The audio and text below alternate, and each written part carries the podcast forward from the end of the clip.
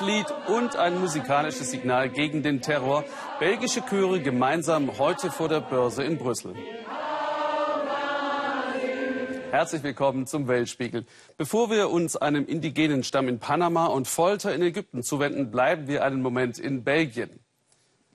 Das gemeinsame Singen ist Signal und Hilferuf. Schlamperei und Behördenchaos haben die Terroranschläge ermöglicht. Es wäre leicht, Belgien weiter zu spalten. Denn ohnehin geht ein Riss durch das Land. Zwischen Flandern und der Wallonie flämisch und französisch. Rund 32 Prozent der Bevölkerung leben in der eher wirtschaftsschwachen Wallonie, über 57 Prozent im erfolgreichen Flandern. Da wiederum mittendrin liegt das französisch geprägte Brüssel, in dem jeder zehnte Belgier lebt. Unser Korrespondent Christian Feld ging aber mal raus ins Land, nach Antwerpen und Namur und fragte Menschen, was sie zu der Kritik an ihrem Land sagen. Es ist so herrlich still, als wir aufbrechen. Kein Wunder, es ist kurz nach sechs. Raus aus der Stadt, raus aus Brüssel, das ist das Ziel. Eine Erkundungsreise in Belgien. Manche sprechen mittlerweile von einem gescheiterten Staat, ein gescheiterter Staat mitten in Europa? Wie sehen das wohl die Belgier? Da unten, das ist Namur, unsere erste Station, die Hauptstadt der Wallonie. Auf den Märkten ist in diesen Tagen deutlich weniger los, erzählen die Händler. Eine weitere Folge der Anschläge, die Belgier müssen sich auch aus dem Ausland anhören, in was für einem seltsamen Land sie da leben. Behörden, die nicht zusammenarbeiten, Ermittlungspannen, keine Härte gegen Terroristen. Die Reaktion? Besonnen, finde ich. Es stimmt, in Belgien ist der Staat so organisiert, dass er irgendwie auseinanderläuft.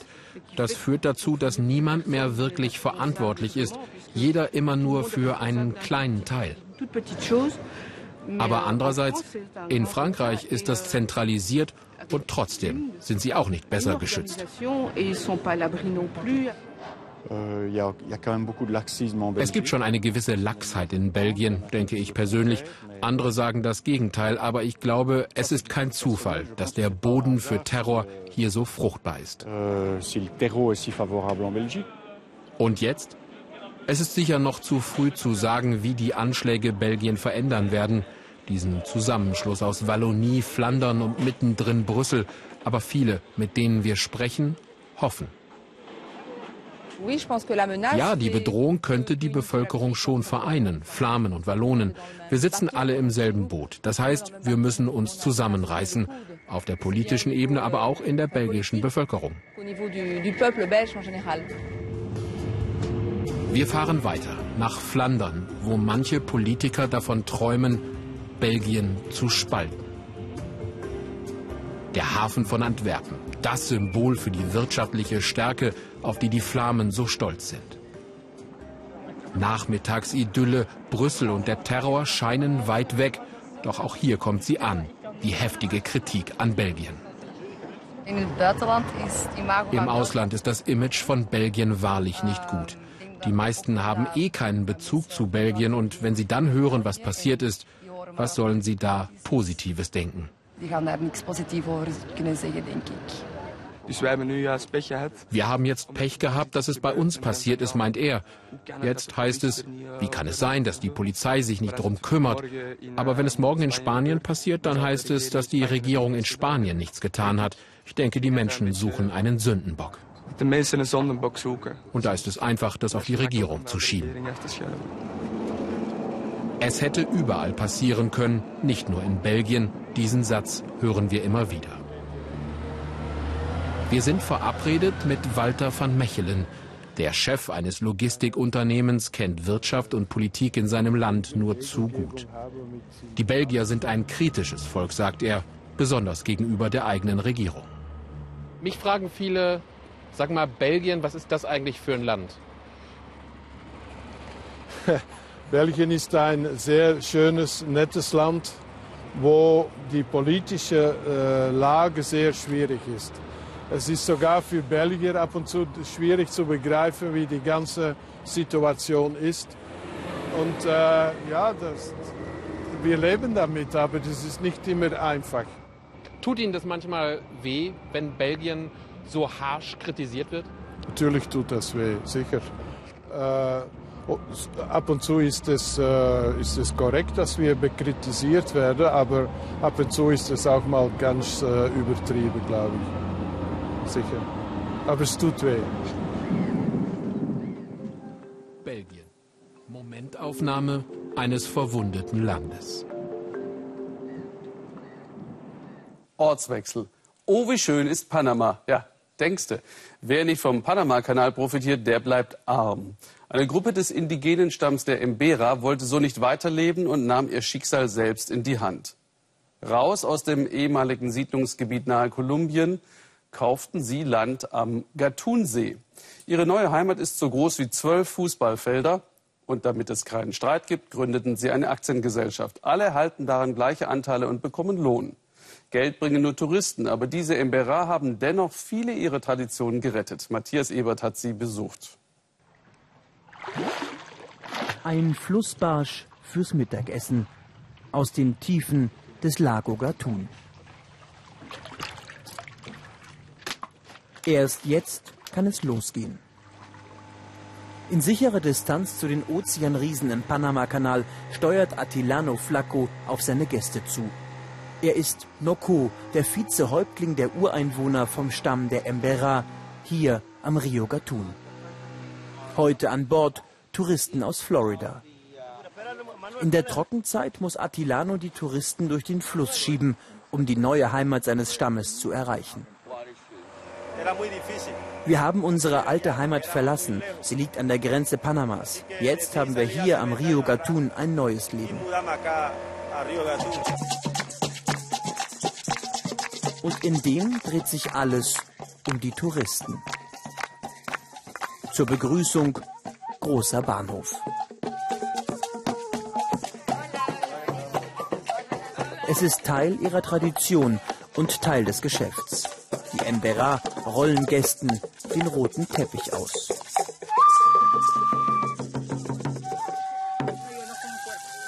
Während nebenan Barsch und Yucca brutzeln, erklärt Attilano, wieso er Vorstandsmitglied einer indigenen Aktiengesellschaft ist. Wir wollten, dass uns unser Boden gehört. Also haben wir mit unserer Firma vor neun Jahren dieses Land gekauft. Jetzt sehen sie ihre Chance darin, ihre Kultur selbst zu vermarkten.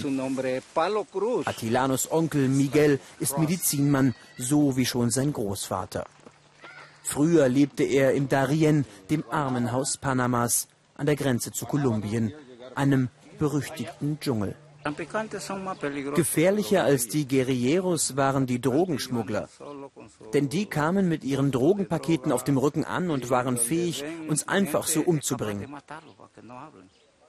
Die reden nicht. Solche Probleme hatten wir. Deshalb sind wir hierher gekommen und haben dieses Gelände gekauft. Zehn Embera-Familien nahmen ihr Schicksal selbst in die Hand. Mit einem Kredit kauften sie die Halbinsel mit fünf Hausaffen und Tukan Toni, ein Paradies. Und eine Solidargemeinschaft, in der jeder ein Grundgehalt von rund 200 Euro erhält. Wir hängen von den Touristen ab. Wenn viele kommen, verdienen wir mehr. Was wir einnehmen, teilen wir auf alle Bewohner auf, damit jeder von uns ein Einkommen hat. 2015 kamen 6000 Touristen. Ein gutes Jahr. Damit das so bleibt, müssen alle anpacken. Auch der Vorstandsvorsitzende ihrer Aktiengesellschaft, Attilano Senior, der Anführer der Embera. Das ist Gemeinschaftsarbeit. Wir machen die Fahrrinne frei, damit wir mit den Booten durchkommen. Denn wir haben kein anderes Transportmittel. Nur über den Fluss kommen wir mit der Außenwelt in Kontakt.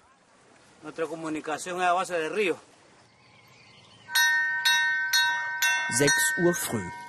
Fast schon deutsche Gründlichkeit.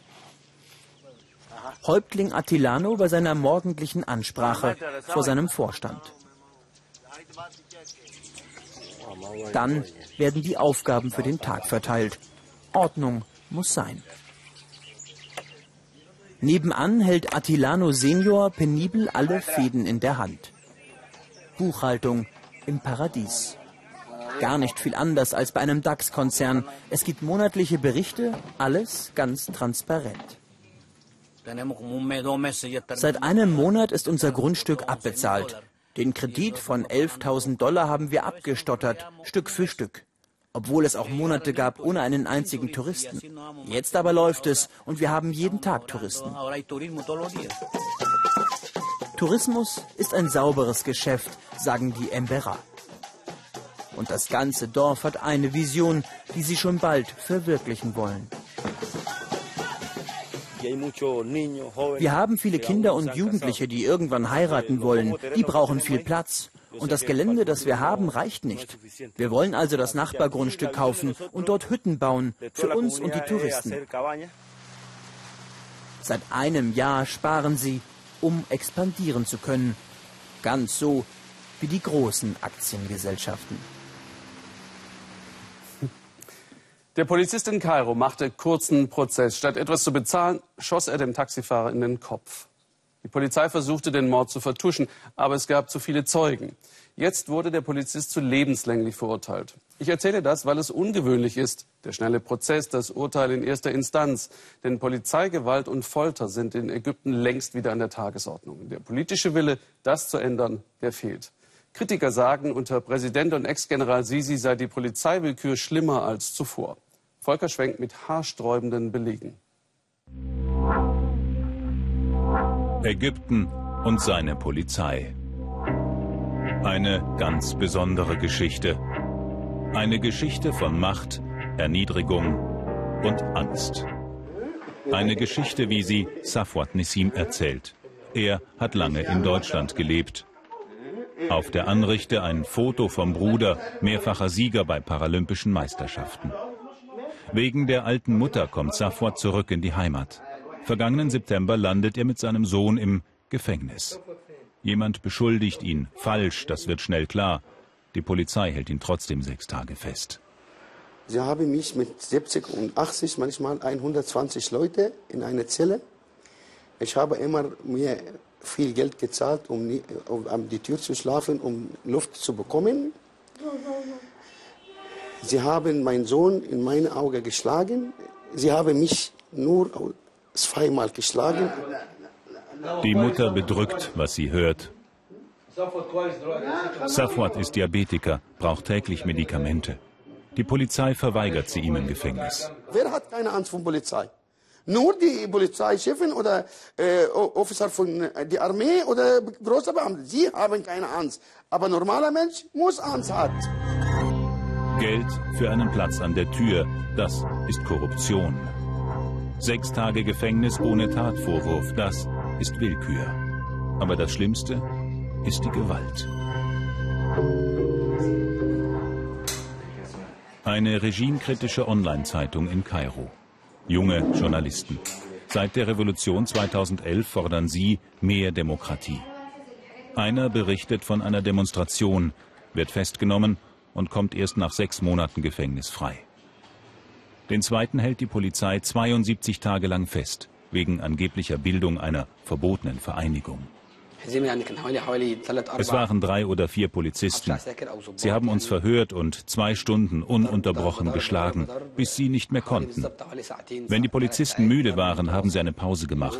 Wir mussten so lange auf einem Bein stehen und die Arme heben. Ein Polizist hat mir bei der Befragung die Pistole an den Kopf gesetzt und gesagt, jetzt töte ich dich. Ich habe Anweisung von oben. Ich habe das islamische Glaubensbekenntnis gebetet und gedacht, er bringt mich wirklich um. Dann hat er abgedrückt. Dreimal.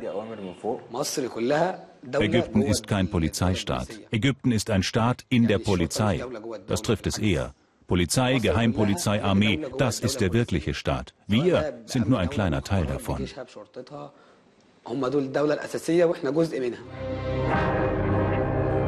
Gewalt bei der Polizei ist nicht neu.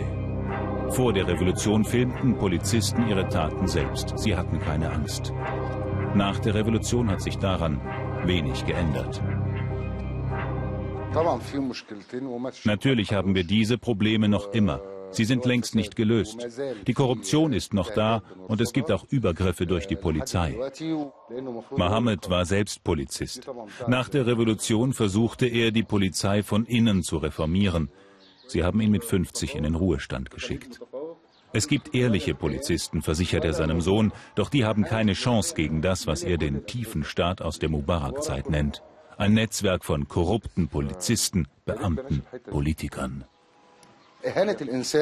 Jeder freie Mensch sollte sich dagegen erheben, wenn jemand erniedrigt oder ungerecht behandelt wird. Ich bin gegen diese Übergriffe. Das Opfer könnte doch auch mein Vater oder mein Bruder sein oder ich selbst. Ärztestreik. Sie protestieren dagegen, dass auch sie Opfer der Polizei sind.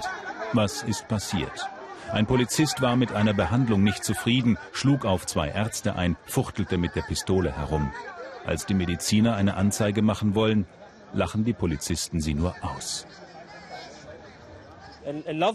Sie haben gesagt, wir sind eure Herren, ihr macht, was wir wollen und haltet die Klappe.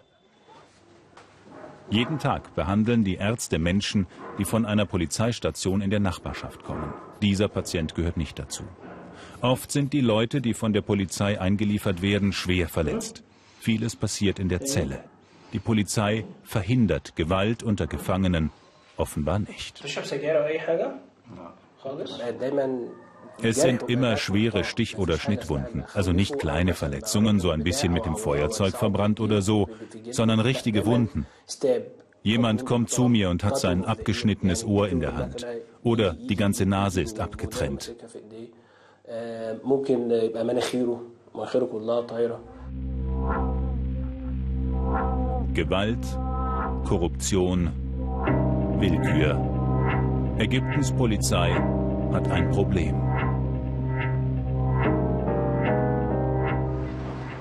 Menschenrechtler sprechen von systematischer Folter. Der deutsche Ägypter Safwat Nessim sagt, für die Polizei gelten einfach andere Gesetze als für normale Bürger. Seine Probleme haben mit diesem Haus zu tun.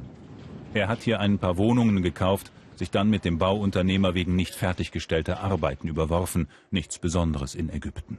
Ein Handwerker zeigt ihn an, er habe ihn verprügelt. Wenig später nimmt der Mann den Vorwurf zurück. Aber fünf Polizisten stecken Safwat Nessim trotzdem für sechs Tage ins Gefängnis. Wer soll da noch helfen? Safwat Nessim ruft nach Präsident Sisi, der müsse die Ägypter vor ihrer Polizei beschützen. Ich hoffe, Präsident Sisi eine, seine Augen auf Polizei, weil sie sind schlimmer als vor Präsident Mubarak. Noch schlimmer und noch härter und noch kein Respekt von Menschen oder Menschenrechten, egal was sie machen, was sie wollen. Wir hätten gerne gewusst, was das Innenministerium auf all die Vorwürfe erwidert. Unsere Anfrage blieb unbeantwortet.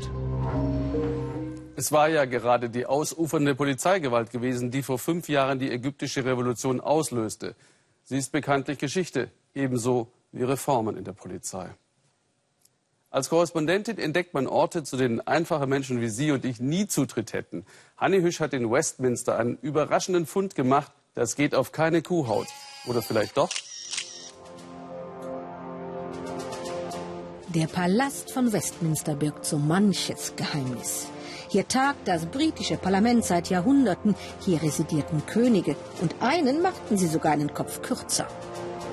Aber warum müssen Hunderte, ach, Tausende von Rindviechern ihr Leben lassen, um einer sehr alten britischen Tradition Rechnung zu tragen?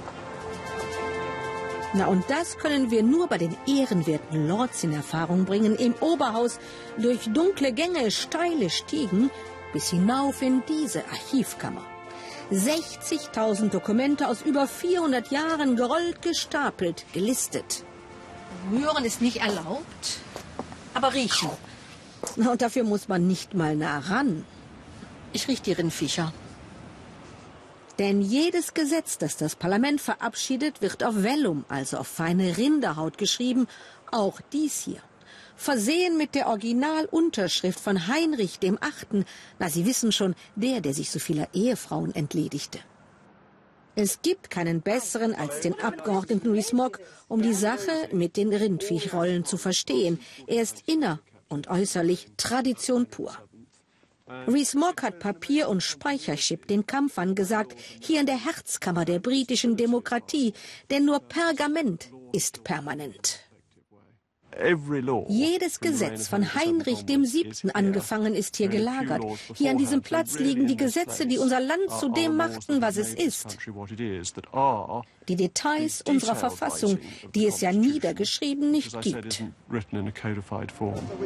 Klar, die Briten lieben ihre Tradition, aber muss das gleich auf die Kuhhaut gehen?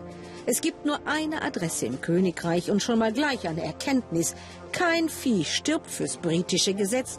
Was immer sie hier verarbeiten, stammt aus dem Schlachthaus. Abfall also. Die Fälle wandern in ein Spezialbad, dessen Ingredienzien Paul nicht verrät. Die Mischung macht die Oberfläche glatter für die Schrift. Ganz natürlich. Mehr rück ich nicht raus.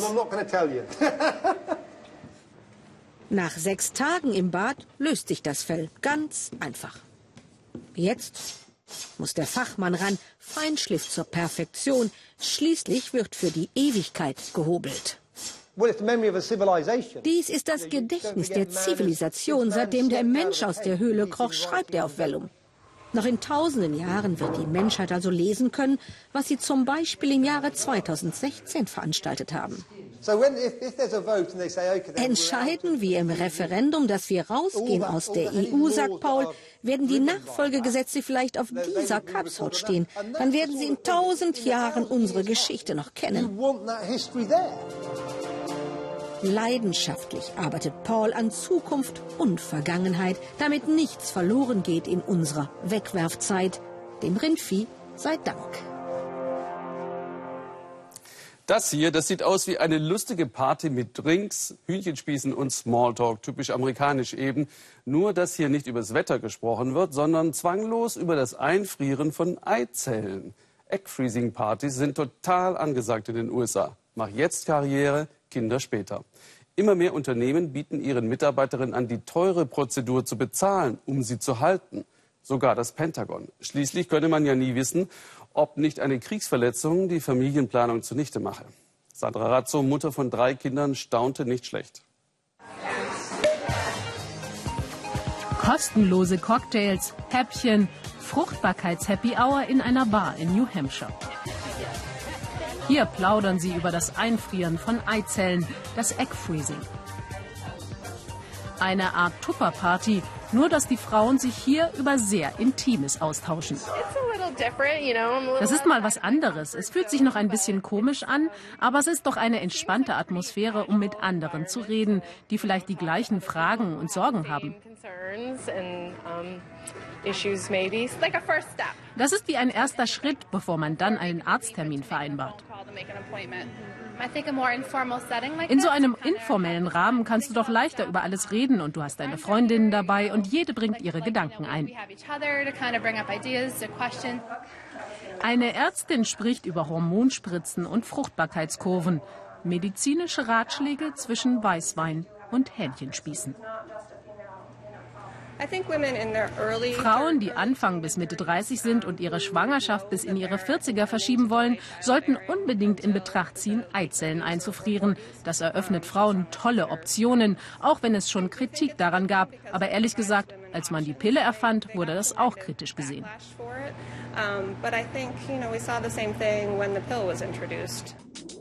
Die Werbung macht die Frau zur Superwoman, die ihre biologische Uhr anhält und hip und entspannt über das Eggfreezing plaudert.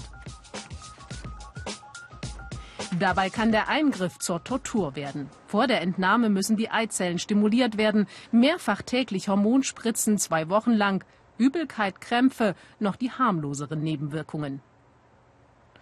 Alles total easy, aber meint die New Yorkerin Jana. Sie hat Eizellen einfrieren lassen. Das Model, das sein Alter geheim hält, empfindet das als befreiend. Und unter ihren Freundinnen sei sie da keine Ausnahme. Ich bin derzeit einfach nicht bereit für ein Kind, aber ich wollte für die Zukunft vorsorgen. Und jetzt kann ich die Eizellen nutzen, wann auch immer ich sie brauche. Das Ganze ist so populär geworden. Das machen doch inzwischen so viele, dass ich dachte, warum eigentlich nicht? It's uh, such a popular thing to do these days. So I, I said, why not? An der Yale-Universität in Connecticut halten sie so manche vollmundige Marketingkampagne für bedenklich. Denn es gibt bisher bei diesem noch sehr neuen Verfahren keine verlässlichen Daten über Erfolgsraten, so Professor Pasquale Patrizio. Manche sprechen von 60 Prozent, andere von gerade 24 Prozent. Das Einfrieren von Eizellen ist definitiv keine Versicherung. Eine Frau versucht damit, ihre Möglichkeit zu erhalten, später schwanger zu werden. Es gibt keine Garantie, dass mit Hilfe der eingefrorenen Eizellen tatsächlich einmal ein Baby geboren wird. Zudem ein teures Verfahren, das sich nicht jede Frau leisten kann. Die Hormonbehandlung, die Entnahme, das Prüfen und Einfrieren der Eizellen in solchen Stickstofftanks kann bis zu 20.000 Dollar kosten. Doch nun will selbst das Pentagon das übernehmen, um ein attraktiver Arbeitgeber zu werden. Im Werbevideo der US Navy Frauen, die ganz nach oben wollen. Ab 2017 können Soldatinnen ihre Eizellen kostenlos einfrieren lassen. Ein Angebot, das manche Frau vielleicht als Befehl verstehen könnte. Doch der Pentagon-Sprecher hat da keine Bedenken.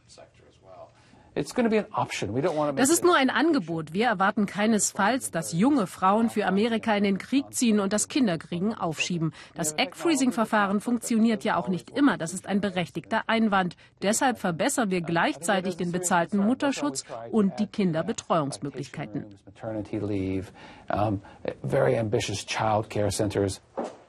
Meredith, 40, hat die Prozedur vor einem Jahr von ihrem Arbeitgeber bezahlt bekommen, einem großen Pharmakonzern. Sie ist leitende Angestellte in der IT-Abteilung. Frisch geschieden will sie sich bis Mitte 40 die Option auf ein Baby offen halten. Sie sagt, dass alle Arbeitgeber das Eizelleneinfrieren bezahlen sollten. Sie fühlt sich dadurch nicht unter Druck gesetzt. Ich habe das nie so sehr als ethisches Problem gesehen. Ich glaube, die Firmen wollen Frauen einfach die Möglichkeit geben, eine eigenständige Entscheidung zu treffen. Ich finde, dass es immer noch verdammt schwer ist, eine Frau zu sein. Wenn du 20 oder 30 bist, musst du dich einfach um deine Karriere kümmern. Und unglücklicherweise ist das genau die Zeit, die biologisch gesehen die beste wäre, um schwanger zu werden. really is a good time biologically to have children. In einem der glänzenden Bürotürme von New York hat die Firma Eggbanks ihre Büros, eine Art Kontaktbörse für Ärzte und Frauen. Kredite für den teuren Eingriff gibt's hier gleich obendrauf. Das rundum sorglos Paket verspricht Eggbanks Chefin Gina Bartesi, die jede junge Frau künftig in der Pflicht sieht. Ob die Frauen die gefrorenen Eizellen nutzen oder nicht, ist ja ihre Sache. Hauptsache, sie haben sie erstmal. Irgendwann wird das Eizelleneinfrieren nichts anderes sein, als sich einen Riesenfernseher zu kaufen oder einen Computer oder die neue Apple Watch. Die Kosten werden runtergehen und dann wird dieses Verfahren noch mehr Frauen offenstehen.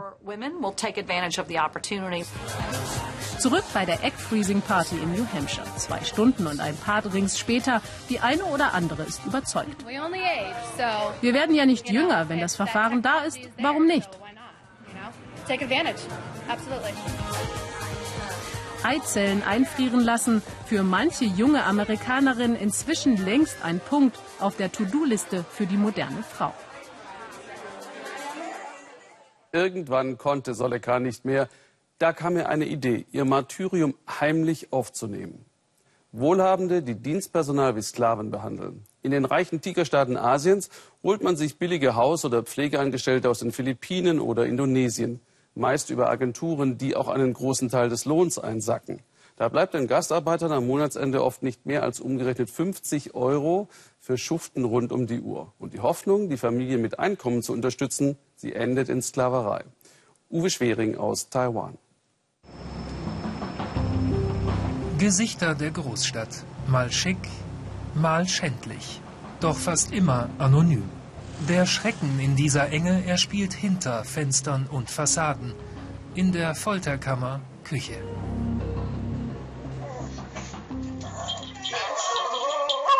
Eine taiwanische Tyrannin und ihre Maid, die Pflegehilfe.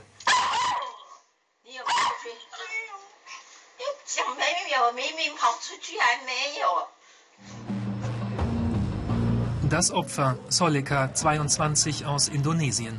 Monatelange Qualen, bis ihr die Idee mit dem Video kommt, zum Beweis. Die Peinigerin steht jetzt vor Gericht und Solika flieht in ein Heim für misshandelte Gastarbeiter. Sie kam nach Taiwan der Arbeit und des Geldes wegen, wollte ihre Eltern unterstützen und landete in der Hölle. Ich sollte mich um diese alte Frau kümmern. Ich wohnte auch bei ihr. Aber nach einer Woche mochte sie mich nicht mehr. Sie wurde oft böse, hat mich geschlagen, Dinge nach mir geworfen oder mir ins Gesicht gekniffen. Die Vermittlung billiger Arbeitskräfte aus Südostasien ist ein Milliardengeschäft. Moderner Menschenhandel samt Gewalt, Willkür, Ausbeutung. Haushaltshilfen fallen nicht unter das taiwanische Arbeitsrecht eine Einladung zum Missbrauch. Little Manila, das philippinische Viertel in Taipeh. Restaurants, Supermärkte und Einrichtungen für den Geldtransfer in die Heimat. Ohne den brechen viele Familien und die philippinische Volkswirtschaft zusammen. Sie haben den Horror hinter sich, Mila und Eya. Die eine 55, die andere 32 beide weit weg von den Liebsten. Zwei Frauen, zwei Leidensgeschichten. Mila lebt wie eine Leibeigene. Er soll ihrem Chef stets zu Diensten sein, in jeder Lage. Der Mann sieht in ihr eine persönliche Prostituierte. Er darf nun keine Mates mehr beschäftigen. Er sagte, du leg dich hier hin. Ah, ah, Dann hat er anzügliche Gesten gemacht, auch mit den Fingern. Das ist dein Job. Ich fragte, wie meinen Sie das? Das verletzt mich. Aber er sagte nur, das ist dein Job. Es war wie Sklaverei. Ich konnte nicht arbeiten, ohne kontrolliert zu werden. Wenn ich in der Waschküche war, dann schrie sie, ob ich mich verstecke. Ein freier Tag im Monat für Mila, sonst Ausgangssperre. Sie leidet Hunger und ständig wird der Lohn gekürzt. Philippiner arbeiten so demütig, wie sie beten. Ertrage dein Schicksal und danke dem Herrn. 20 Monate Schikane, Chauvinismus und Rassismus aber sind zu viel. Erst ein Anruf bei einer Hilfsorganisation erlöst sie aus ihrem Gefängnis. Mit schlotternden Knien zeigt sie uns die Luxuswohnung des wohlhabenden Ehepaares, das sie drangsalierte. Nie wieder will ich dort arbeiten. Ich hoffe, ich finde einen besseren Arbeitgeber. Jemand, der mich behandelt wie einen Menschen. Ihre Knechtschaft eine Steilvorlage für die Medien. Denn das Drama spielt im Reich eines taiwanischen Tycoons. Offiziell arbeiten mehrere Frauen in einer seiner Fabriken landen aber im Haushalt von Topmanagern. Mila bei seinem Schwiegersohn. Fabrikarbeiter kosten weniger Steuern. Alles keine Einzel- oder Härtefälle. Deshalb gehen Taiwans Arbeitsmigranten jetzt zu Tausenden auf die Straße. Kundgebung in Taipeh. Sie marschiert mit. Solika aus Indonesien, die junge Frau mit dem Video. Die Gewaltexzesse ihrer Hausherrin haben sie traumatisiert. Niemand soll mehr erleben, was sie erdulden musste.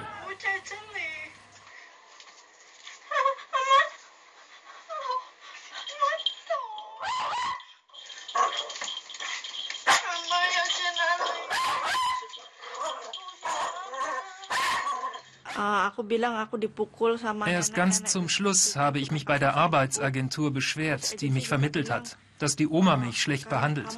Aber die Agentur sagte nur, du hast ja keine Beweise, wir können nichts für dich tun. Ich war so hilflos, bis ich die Idee mit dem Video hatte. Der Fehler liegt im System. Taiwan überlässt die Vermittlung von Arbeitskräften freien Agenturen. Die kassieren Tausende von Dollar, schon im Heimatland. Viele Fremdarbeiter müssen sich dafür verschulden. Und im Zielland droht Ausbeutung, weil niemand kontrolliert. Oft ziehen Agentur oder Arbeitgeber auch noch die Pässe ein. Illegal. Es gibt fast kein Entkommen. Und wer seine Schulden nicht bezahlt, bekommt sofort eine Mahnung von seiner Agentur. Danach wird er schon verklagt. Da heißt es dann, beschwer dich nicht oder wir schicken dich zurück. Viele arbeiten unter dauernder Bedrohung. So werden aus Opfern noch Kriminelle, sagt Lennon Wong, der auch Mila und Eya betreut. Er fordert, das Agentursystem muss weg. Es nutzt die Menschen nur aus. Bei diesem Benefizspiel sammeln die Helfer nun für Gastarbeiter in Not. 1955. Das Arbeitsministerium hat eine Notrufnummer installiert, wenn das Opfer denn überhaupt telefonieren darf. Doch das Callcenter eines Ministeriums wird betrieben von einer privaten Firma. Es gibt Kritik an schlecht geschultem Personal, Sprachbarrieren, mangelndem Interesse an echter Hilfe. Meistens geht es um Beratung. Beschwerden leiten wir weiter an die zuständigen Arbeitsbehörden vor Ort. Unsere Mitarbeiter versuchen meistens, die Gastarbeiter erstmal zu trösten. Denn bei einem Arbeitskonflikt gibt es ja immer zwei Meinungen. Gute Absichten, ernüchternde Zahlen. Nach eigenen Angaben erhält die Hotline 17.000 Anrufe im Monat. In 2000 davon geht es um Missbrauch. Solikas Leidensweg ist vorerst beendet. Und damit sie nie wieder zu Boden geht, hat sie einen Entschluss gefasst. Ich möchte hier bleiben und Geld verdienen, aber in einer Fabrik, nicht bei jemandem zu Hause.